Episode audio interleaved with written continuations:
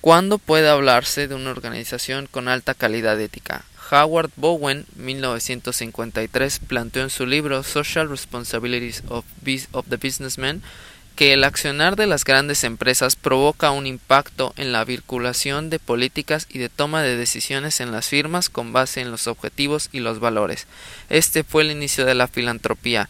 Existía la idea de que si la empresa generaba ayuda caritativa o donaciones, se veía bien ante la sociedad y creían que aportaban un beneficio.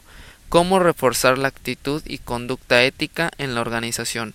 En un artículo publicado en 2004 afirman que la autoría interna continua de la ética de la organización y el programa de cumplimiento añade un gran valor a la organización. ¿Qué relación existe entre la ética personal y la ética en las organizaciones? Los valores de la empresa o negocio en los que laboramos ven, van en contra o detrimento de los principios personales, pero recalquemos que cada cabeza es un mundo diferente.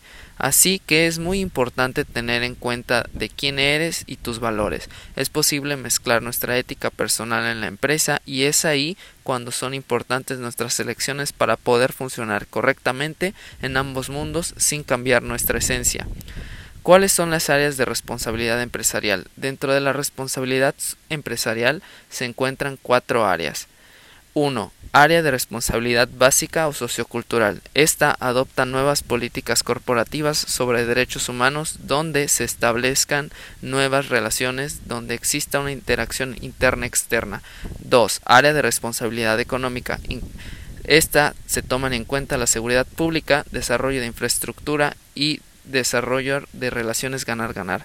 3. Área de condiciones adecuadas laborales. Se basa en que el desarrollo humano sea sustentable de los lugares donde operan y que las empresas asuman el papel activo de mejora de calidad de vida. Área 4. Responsabilidad medioambiental. Promover prácticas de protección medioambiental y fomentar usos de nuevas tecnologías más limpias y eficaces. 5. Identifica una organización con alta calidad ética y responsabilidad social corporativa en tu campo profesional y explica por qué.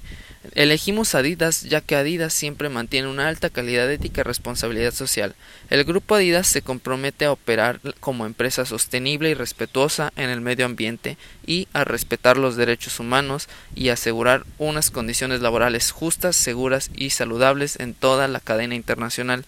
Adidas, además de hacer ropa con basura para ayudar al medio ambiente, mantiene una excelente relación con sus trabajadores ya que estos siempre son tratados como sus clientes, además de que su mercadotecnia se basa en hechos reales y no ficticios. Gracias.